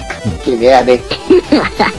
Terminou. Eu lembro disso. E além da Token Ring, o Gessel menciona que, abre aspas, o que os engenheiros e a turma de marketing da IBM não conseguiram fazer com o PS2, os advogados deram um jeito. No início dos anos 90, a IBM ameaçou processar os fabricantes de chipsets, quase todos japoneses na época, e conseguiu fazer eles pagarem royalties por umas patentes que ela tinha do PCAT. Na segunda metade dos anos 90, ela foi atrás dos fabricantes de PC, inclusive no Brasil, e conseguiu fazer que eles licenciassem umas patentes diferentes, já que as do AT caducariam por volta do ano 2000, de modo que eles devem estar pagando royalties até hoje. Eu acho que eles devem estar perto de acabar, né? O padrão Ah. PC deixou de ser algo aberto e se tornou o que a IBM queria que o PS2 tivesse sido. Parcialmente, né? Uhum. Parcialmente, parcialmente. Situação similar à da, à da Microsoft com Android, né?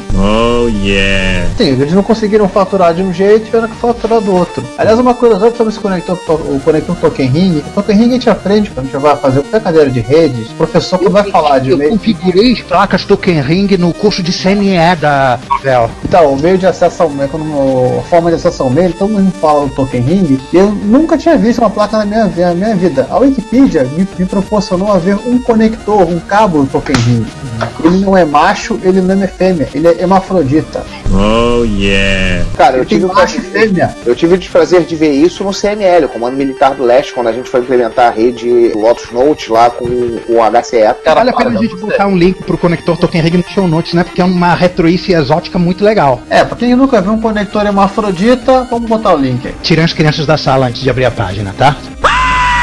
Vamos pra parte B então? Antes disso, tinha um pequeno comentário do, do Jorge Santos que a gente pulou, logo em seguida ao vídeo do Eiras, que era que nostalgia, eu me lembro dessa propaganda. Poxa, como mudou tanta coisa. Que bom, né, que mudou. É, só, É, só a moeda não mudou, né? Que- o que é surpreendente pra alguém naquela época, só dois anos de real. Caramba, a moeda, a mo- a moeda durou 20 anos. Nossa, que coisa fantástica. O valor dela é que não durou 20 anos, né? Mas tudo bem.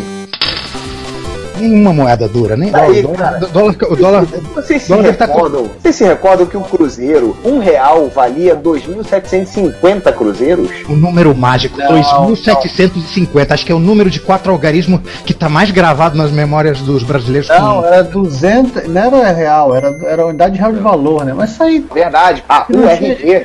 uma UV. Vamos deixar esse papo de economia e moeda pro César, que é É nosso porque, isso- é porque na verdade, Isso daí é equivalente. Porque na verdade eu citei isso porque isso me lembrava que toda vez que eu ia pedir pro meu pai um real, ele falava: Tá maluco? Um real são dois mil cruzeiros! Entendeu? Hoje em dia, que teu filho te pede um real, você não tem nem como dar, porque a menor nota é de dois e moeda geralmente você não tem. Ô, Fio, o mendigo pede 50 centavos. Pois é, Tá na tabela do, das molas. É, tá na tabela. Se você entregar mais do que isso, ele joga no chão. Mas vamos lá, vamos pra parte B. Começando aqui com o Hidson. Hudson! Reclamou que o episódio não tá baixando. Tudo bem, corrigimos. Só mensagem de manutenção. Vai pro próximo, Sander. Vamos lá, Maxi Santos. Meu amigo Maxi Santos aqui fala sobre parabenizar o site. Muito obrigado, Maxi. Sempre gostei de MSX e PCs antigos, fora os outros que vocês comentaram que devem ser muito interessantes. O podcast que eu mais fico aguardando. Muito obrigado. Aguarde que sempre terá notícias bacanas dentro do nosso podcast. Carne nova no pedaço. One of us. One of us. Pois é, pois é. Com o Emil, vou pegar esse, esse breve comentário dele aqui, né? Como Aham. sempre quer, né? Aham. Ele começa lá com fala pessoal, perdi alguns episódios, porém de forma diligente ouvi todos os que faltavam até este 44 parte B. Eis que tem alguns retro comentários quanto ao episódio 42. Uhul, retro, retro comentário mesmo. Tentarei ser breve. Browser do Kindle. Isso não é retro.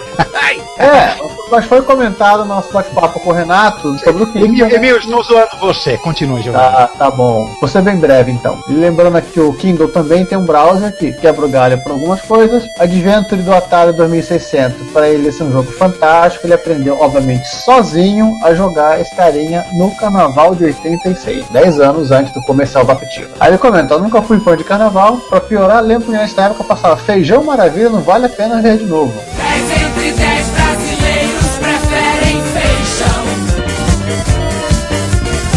Senhor do céu. Sim, feijão, feijão, feijão tem gosto de festa, tá? Lembra da música? Nostalgia Portanto- da nostalgia, né? Aham. Quando não passava carnaval, passava novela maldita. Sendo assim, não tinha nenhuma outra opção. Passei os dias em casa brincando com o Atari 2600 e algumas fitas que loquei para o feriado. Dentre elas, o quase Adventure. Me empenhei em decifrar o jogo Adventure sem manuais. Obviamente, a locadora só emprestava o cartucho, não o manual. Deve ser o mesmo esquema da que frequentava duas Até fitas de porque, não, até porque provavelmente o jogo era pirata. Era aqueles é cartuchos que a gente detalhe. Comprava aqui, né? Na é locadora, que eu ia, na locadora que eu ia, na hora que você ia, por, atrás do balcão você via o cara copiando as EPROMs com placa de circuito impresso, ferro de solda, cara, era um barato. Na verdade, eu não sei se esse era o caso de vocês, mas aqui no Rio a gente não tinha locadora. Peraí, a gente tinha o- os game, clu- os game clubes. Ander, o Juan também é do Rio. Se terminar só o bate-papo aqui do Emil, a gente fala de locadora agora. Eu também tenho histórias pra contar. Me perdi decifrar o jogo Adventure sem manuais. No final desta prova, posso dizer sem falsa modéstia que consegui terminar os três níveis do jogo. Esse cara é um aventureiro e um herói. E, inclusive descobri algumas dicas e segredos. Não descobri o famoso easter egg. Até que esse easter egg do autor ele é bem complicado de achar. Vocês mencionaram que o jogo tinha um efeito de Fog of War. Na verdade, este efeito é presente somente nos níveis 2 e 3 do jogo. O efeito muito curioso não é necessariamente de Fog of War, mas sim uma simulação de luminosidade. Busca simular uma tocha que ilumina algumas salas escuras. Estas salas levam ao Castelo Branco. Alguém lembra disso? Eu lembro. O personagem principal do jogo era simbolizado por um quadrado, um fantástico quadrado, um polígono. O jogo tinha inventário de apenas um item, justamente aquele que o personagem carrega, mas é possível carregar o, o mais itens usando o imã, ou o morcego. Essa do morcego eu não sabia, vocês sabiam dessa? O morcego eu não sabia não, do imã eu sabia. Isso não existe. Posso discorrer mais sobre este jogo, ele tra- traz vários conceitos revolucionários para o 79, mas vou poupá-los por hora. Apenas termino dizendo que Adventure é considerado como o primeiro jogo de ação-aventura como Zelda, Metroid ou Tomb Raider, dentre vários outros. Em minha humilde opinião, Adventure também é um roguelike primitivo, portanto o primeiro do gênero. Falarei mais sobre roguelikes no próximo comentário, creio eu que no, no nosso episódio sobre roguelike, caso a gente faça um. Caso queiram discutir mais sobre esse assunto, Adventure e roguelike, terei prazer em fazer. Opa, arrumamos um convidado. No mais, agradeço-lhes se autoconvidando si próprio. No mais, agradeço-lhes um ótimo podcast e escolha de episódio. Abraço, Emil, vamos lá. Discorra sobre locadoras no Rio de Janeiro. Sandé. Oi, sim, voltando ao assunto aqui, pra quem não é do Rio de Janeiro aqui, eu não sei se isso foi o caso pra todos, mas a gente não tinha locadoras aqui, a gente tinha uns videoclubes, que eram umas locadoras disfarçadas no qual você era obrigado a pegar um cartucho seu e deixar Dois. lá em. Não, na minha que eu tinha era um só. A minha era mais pobrinha, sabe? Hum. E aí que tá, o cartucho. Era que muito gananciosa. É isso aí. E o cartucho que a minha tinha lá de sobra pra quando você quisesse alugar era Defender Missile Commando. Tinha de penca, tudo que é da Polivox vinha com Defender. Ou Missile Command. Ou Missile Command. Tinha de Outro que penca, na locadora não faltava. Combate. Eu me lembro que o que a gente levou foi e incluiu o combate que veio com o Atari, que o meu cunhado comprou, e mais algum que eu não me lembro qual é. E aí, Sander, você levou um no início, né? E você conseguia pegar quantos de uma vez? Um É, a, só? gente só pod- a gente não, a gente tinha uma regra na locadora que era a gente podia pegar até 10 jogos por semana. Ah, tá. Mas em sequência, né? Um devolvia um, pegava outro, devolvia um, pegava outro. A gente só carregava uma fita por vez, mas a gente podia pegar até 10 por semana. Tipo assim, se eu quisesse no mesmo dia trocar duas vezes o cartucho, não tem problema, eu posso. Lá era diferente. Você pegava por uma semana, tinha que trocar toda semana, mas pegava duas de cada vez. Entendi. E era o que tinha que tivesse- fazíamos uma coisa mais louca. Eu, um garoto, ia na casa do outro e falava: Oi, eu tenho quase um desconhecido mesmo. Vamos- Eu te empresto esse jogo aqui e, e você me empresta o seu. É bem por aí que a gente fazia na Não, é. Tinha o tio da rua que contava, ah, mas eu não queria esse jogo. Ah, mas eu não sei quem, que era amigo do sujeito, não era seu amigo, tem o jogo tal. Aí você saía lá, os dois, iam na casa desse terceiro garoto pra fazer uma troca. Alguém que você não conhecia. Ele falava, ah, mas tá emprestado com não sei quem. Mas esse não sei quem tem o jogo tal. No final, você fazia um compartilhamento no estilo torrent, torrent. torrent manual de criança. Torrent Você, físico. você ia literalmente andando o bairro inteiro até conseguir um jogo que você precisava trocando cartuchos com pessoas que você não fazia a menor ideia de quem eram. E funcionava, isso que era maluco. funcionava. E voltava, o cartucho curiosamente voltava. Voltava. Isso é extremamente curioso, é verdade. Uma outra solução que a gente tinha aqui também na época, eu consegui aqui, uma meia dúzia de amigos meus conseguiram, era o tal do Cop Game, né? Que era o clone brasileiro. Caramba, aquele copiador de cartucho para fita cassete, o Charger, alguma coisa? Super Charger. Era o clone brasileiro do Super Supercharge Charger. era para jogar jogos diferentes com mais capacidade. Você está falando de alguma coisa diferente. O Supercharge é aquele que rodava comunistas mutantes do espaço sideral. Não, sério, o nome do jogo era esse. É, Eu juro pra você. É isso mesmo, eu lembro disso aí. Não no caso aqui não era o Super Charger. O Cop Game era o seguinte. Charger, não falou qual que era assim, não. Era Game Charger, era uma merda dessa aí que você pegava um Eu que cartucho. ligava o gravador do cassete, ponto final. Isso aí, você gravava os teus cartuchos em fita cassete. E você tinha um cartucho com uma RAM volátil ali, que você podia voltar o jogo pro cartucho primeira, segunda e terceira geração. Dava-se load M nele, né? Era um mais ou menos por aí. Ele aceitava cartuchos até 8K. Uma das primeiras coisas que eu vi de Atari na internet, isso no, no ano dos da graça de 1997, 98, era um cartucho que fazia algo parecido, só que você ligava na porta paralela do seu micro. Que isso, cara? É. Caramba, um, um ADT próprio Atari. É, você ligava na porta paralela, tinha uma ranzinha lá, que a ranzinha já estava barata nessa época, e você regravava o, o dito cujo. Vamos encerrar este papo de Atari com o, o comentário seguinte, que é justamente teu, né, Giovanni? Que você nos dá um link de um homebrew de Tetris pra Atari. É, o Ricardo, como você, nesse episódio a gente comenta do, do aniversário do Tetris, dos simpáticos 30 anos, né? 30 anos do Tetris. O Ricardo, E o seu Ricardo, ele, duro que nem pedra. Sim. O Ricardo comenta que ele gostaria de jogar Tetris no Atari. Então tá aí o, com- o link, ele pode baixar, gravar o cartuchinho na ROM e jogar no seu Atari Tetris. Atari é muito divertido, mas se a gente ficar aqui falando de Atari, a gente não dorme mais por uma semana, né? Então Mais vamos para a menos. parte C? Vamos lá. Já tô lá, Pac-Man inclusive. Pereira, Pac-Man Pereira, Fudeba Velho, faz Amigo parte da diretoria. Pois é, Pac-Man Pereira comenta aqui, né? Vocês contando a história de vírus. Lembro-me de um episódio onde eu e um amigo resolvemos vender spray antivírus, cara. Eu não li essa merda, mas é mentira que eu tô vendo isso. Ele, é, cara, ele tava contando, esse contou, ele contou pra gente e Cara, cara, eu acho bom o nosso amigo Pac-Man Pereira não acreditar em inferno, porque se ele acreditar, ele está vivendo uma vida de terror permanente. Com certeza. Não se preocupa não, cara. A filha dele tá nascendo aí, tá por esses dias já nascendo aí, e ele vai pagar os pecados dele. Não, peraí. Não tô, não desejando praga não, mas é a vida. Gente, tem um complemento desse negócio aí que ele contou essa história pra. Não lembro agora onde é que foi. Tinha- Ah, contando conto de coco, que ele contou essa história pra mim. Ele fez aos 14 anos, que delinquente juvenil. Vendemos todo Não, não, você quer um complemento? Eu- onde eles venderam isso? Na praça, em frente ao, ao fórum de Campinas. Nossa senhora. Quem se sentir lesado já sabe. Que isso é épico, né? E o pior, ele tá contando aqui que vendeu todo o estoque em um único dia. É, eles compraram os inseticida. Trocaram o rótulo. Ô senhor do céu. Olha, olha só, se, alguém, se alguma das vítimas do Pac-Man naquele dia estiver nos ouvindo, nós temos o nome completo e o endereço dele e por uma módica quantia podemos fornecê-lo, tá? Sim, não, não, ele, se prontificou, ele se prontificou em fazer o reembolso desde que a pessoa entregue de volta o spray e a- e o comprovante de compra. Enfim, Pac-Man, abraços por trás, meu amigo. Mestre Gessel retorna.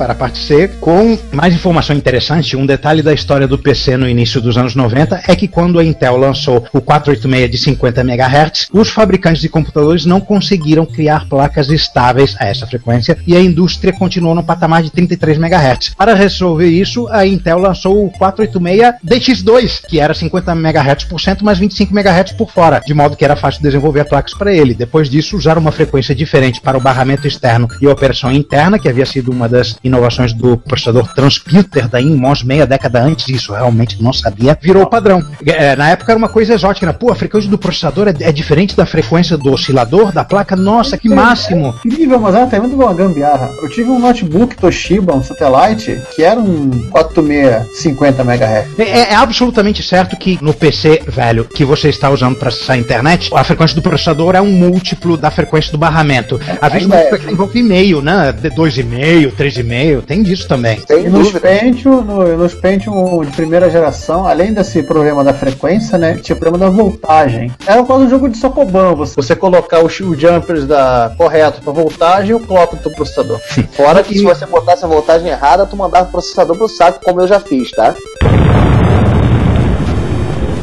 Sim, sim. Continua, Ivan. O comentário do Gessal não terminou. Ele, ele Aham. continuou falando em Pentium. Entre o processador Pentium e o Pentium 2, a Intel fez o Pentium Pro. Como o K5 da AMD, o Pentium Pro abandonou a implementação direta da arquitetura x86 para adotar uma arquitetura RISC interna com unidade de tradução de x86 para microops. Ou seja, para quem não gosta de emulação, talvez seja chocante saber que os PCs são emulados todos desde 1995 ou 1996. Santo FPGA e negociando deles, hein? Aliás, duas coisas aí, só pra terminar, hein, Sander? Você falou que queimou o Pentium. A Jameco e outras empresas vendiam uma, uma, plaquinha que era uma espécie de testador de voltagem para soquete Pentium.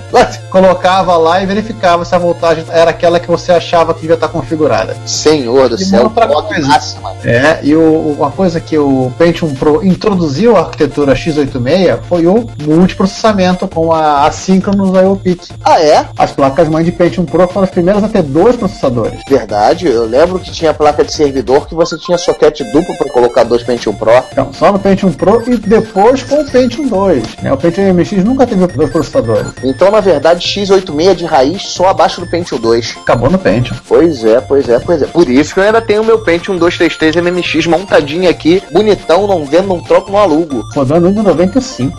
Rodando Windows 6.11. Meu Deus. Oh, coisa boa, coisa linda de Jesus. Pois é, eu rodo o WordStar aqui, cara. É, Program que- Manager, Urtis, uh, ei. Depois que eu descobri que o, o autor dos livros do, do Game of Thrones, Martin, sei lá das contas, desculpa, eu não recordo. George mas R. ele- Martin. Jorge, é isso aí, ele mesmo. É, é esse cara aí, bacana ele, adoro ele, tá? Ele só seu fã, só não sei o seu nome.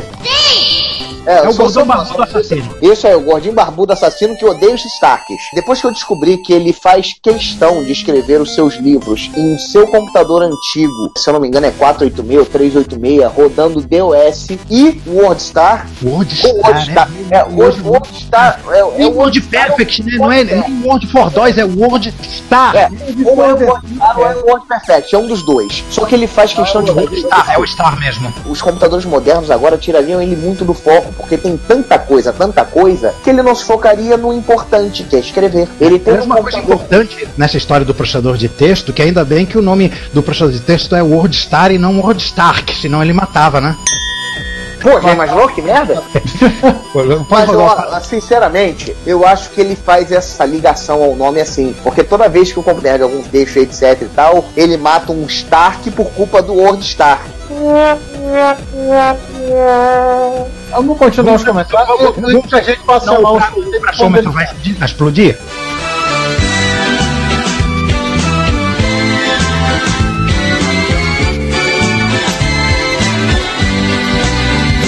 continua aí, Vamos, Giovanni. vamos lá, o Jonathan, não continua você que eu, eu comentei depois embaixo aí.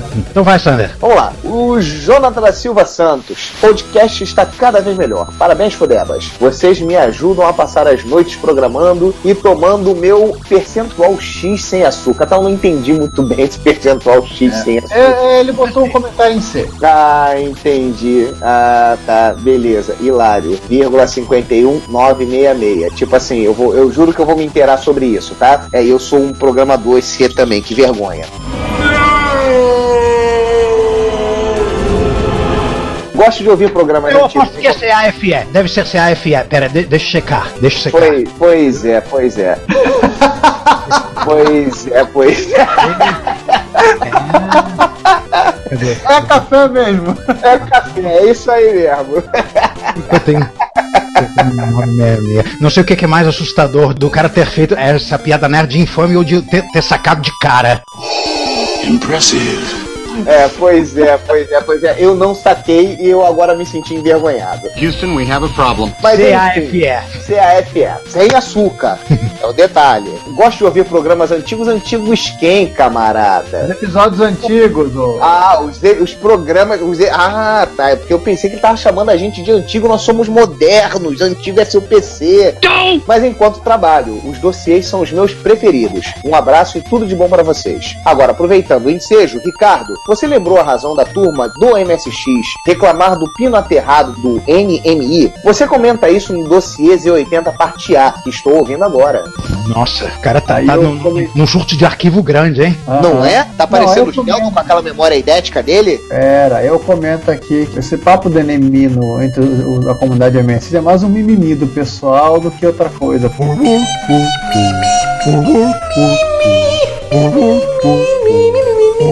Punk. Porque você precisa ter alguma aplicação para o NME para poder utilizá-lo. Se bem que a BIOS tem a função RISC-38 habilitada lá, caso um dia o MSX queira ter NME, tá? A BIOS poderia conseguir processar. Pra quê? É mais um pino de interrupção. Hum. É, O pra padrão tá resolveu não dá. É, vamos lá, para complementar, no Spectrum, o pino NME é usado pelas interfaces fantásticas que o pessoal desenvolveu na Inglaterra, onde você podia ter um PSG, porta de joystick padrão Capston e um botão De pause. um botão especial. A verdade é que ninguém comprou aquela interface para ter o PSG ou as interfaces padrão Kempson. Compraram por causa daquele botão. Era um botão que gerava, fazia os 80 gerar uma NMI, ir para uma rotina da ROM da interface, salvar o conteúdo da RAM em fita cassete e também os registradores. Você fazia um snapshot do teu jogo e, consequentemente, você fazia uma cópia pirata do teu jogo. Ô senhor do céu, pirataria a nível de hardware. É, o interessante é que os programadores de jogos desenvolviam rotinas para tentar descobrir se o jogo estava sendo executado a partir de um snapshot gravado em cassete para literalmente sacanear a RAM e acabar com o jogo. Tinha biblioteca de rotina para isso. Quem, Essa corrida armamentista, cara. quem, quem comenta isso é o Bob Pope, no livro dele do R-Type. Ele nego- com esse assunto. E nego achando que é hacker só porque acessa a Deep Web a partir do Tor. Vocês estão vendo aí? Cara, morri de sunga branca com essa história agora. É, pois é, não, eu conhecia a história do, do você utilizar a- aquela interface One para fazer snapshot de memória. Eu conhecia isso. É, É, tanto sabia assim, que o pessoal né? utilizava isso para pirataria. Eu sou tão inocente que quando você começou a falar isso, eu pensei, pô, inventaram um Hibernate, que legal, pra você poder salvar o estado de um jogo e prosseguir depois, desligar o micro. Sonha! Nada inocente. Sabe de nada, inocente. Cara, copiavam na cara de pau. O, tanto que quando começaram a surgir lá, a, a primeira metade da década de 90, os emuladores de Spectrum, a primeira coisa que esses emuladores passaram a suportar para carregar os jogos eram justamente os snapshots que o pessoal tinha em fita cassete. Inclusive aquele emulador que tem pro MSX, cara. Ele é assim. Esse eu não sei, não, o DMSC eu não sei se suporta SNA não, porque o arquivo é SNA, de snapshot. Sim, e arquivo suporta. SNA e arquivo Z80. Ele suporta, o, o arquivo SNA ele suporta. Tanto e graças que à pirataria, a história é preservada, que nem foi citado pela minha musa Queen Dunk no artigo dela sobre a Kansas Fest. Realmente a gente precisa dessas piratarias, senão a história se perde. Imagina, cara, se a gente não tivesse pirataria dos programas de MSX hoje, como é que a gente teria acesso à história? Não teria, a gente fica- ficaria jogando joguinho de celular e lamentando sobre o passado perdido. Isso aí, aprendam empresas, pirataria é um mal necessário. Agora apaga-se esse DVD aí do, do Windows 7 que você tá na tua casa. Uh, uhul! Com muito prazer, eu faço questão de fazer um cut-up dele aqui ao vivo pra todo mundo ver. Isso é um fanfarrão, chefe. Bom, a- antes que a polícia entre na casa de, de nós três e nos prenda por, viol- por violação de propriedade intelectual, vamos encerrar o episódio logo de uma vez? Violação de copyright. Já avisei que vai dar merda isso. Esqueceu do detalhe, né? Pra evitar que a polícia invada a casa de um de nós três de novo. Olha só, a sua mina foi invadida não, filho. Talvez a sua aí, que é frequentada por homens uniformes musculosos. It's fun to stay at the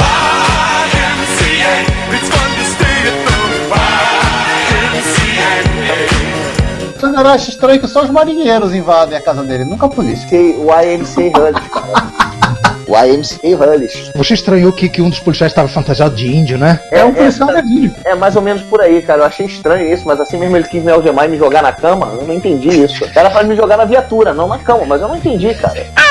Cara, a coisa tá saindo do controle. Vamos parar, vamos parar por aqui. Priscila Cash, um outro projeto, mano. Quem mora em Campinas é o Giovanni. Inclusive, ele mora na avenida onde, onde vem a passeata gay lá todo ano. Ele Sim, que mora em frente à passeata gay. E todo ano eu vejo a faixa. Hey, hey, Sandy, vem aqui te ver. E você nunca vem.